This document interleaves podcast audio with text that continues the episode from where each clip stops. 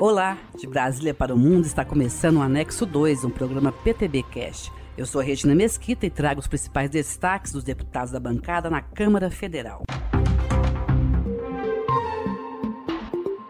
Comissão especial instalada na Câmara vai analisar a proposta de emenda à Constituição de autoria da deputada Luísa Canziani, PTB do Paraná, que permite que os recursos arrecadados pelas instituições federais de ensino sejam usados integralmente por elas. Deputada, as instituições precisam desses recursos. Quando se tem um cenário de crise, é preciso pensar alternativas para a captação de receita e para financiamento de pesquisa e custeio das universidades. A PEC 24 vem de encontro a esses problemas da educação superior e propõe a solução, garantindo autonomia de recurso próprio para instituições. As instituições federais poderão usufruir livremente do que arrecadam por recurso próprio essa proposta, não tenho a menor dúvida que será relatada de maneira brilhante. Hoje, sem dúvida alguma, é um dia histórico para a educação superior do nosso país. Deputado Wilson Santiago, PTB da Paraíba, avalia que a proposta de reforma tributária deve detalhar as atribuições de estados produtores e consumidores e deve respaldar também os municípios. Deputado, o que esperar desse projeto em discussão? Primeiro, unificar esses impostos. Temos cinco impostos federais, está se trabalhando para se ficar em um imposto ou em dois. E cada estado e município tem a sua participação dentro daquele bolo total da arrecadação tributária. E um outro ponto, estados consumidores paga o imposto aos estados produtores. O que eu defendo é que os impostos devem serem cobrados no destino, aonde ele é consumido.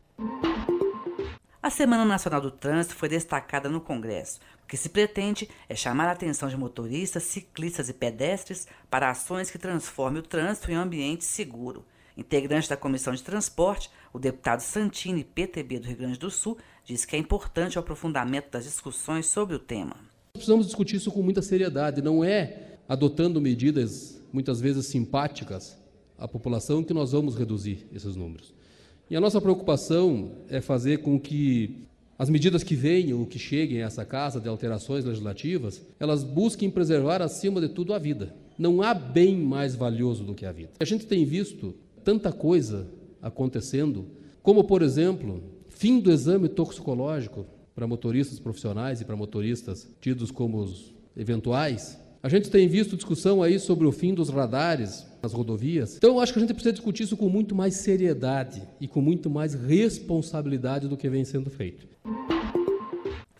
A Comissão de Agricultura da Câmara aprovou proposta que prevê a construção e adequação de mais matadouros públicos em todo o país. O projeto é de autoria do deputado Nivaldo Albuquerque, PTB de Alagoas. Ele diz que a proposta vai contribuir com a economia dos pequenos criadores de animais. Se ele for levar esse animal para ser abatido na região onde ele não produz, ele tem o custo do deslocamento, ele tem o custo para trazer esse animal que ele abateu em uma câmara fria para poder vender na cidade de origem. Consequentemente, vai aumentar o preço do produto final que o cidadão irá consumir. A criação dos matadouros públicos municipais é um projeto de lei de incentivo subsidiado pelo governo federal, que aí vai ser um recurso passado para o município, e o município vai construir e equipar esse matadouro. Termina aqui o Anexo 2, um programa produzido pelo PTB na Câmara.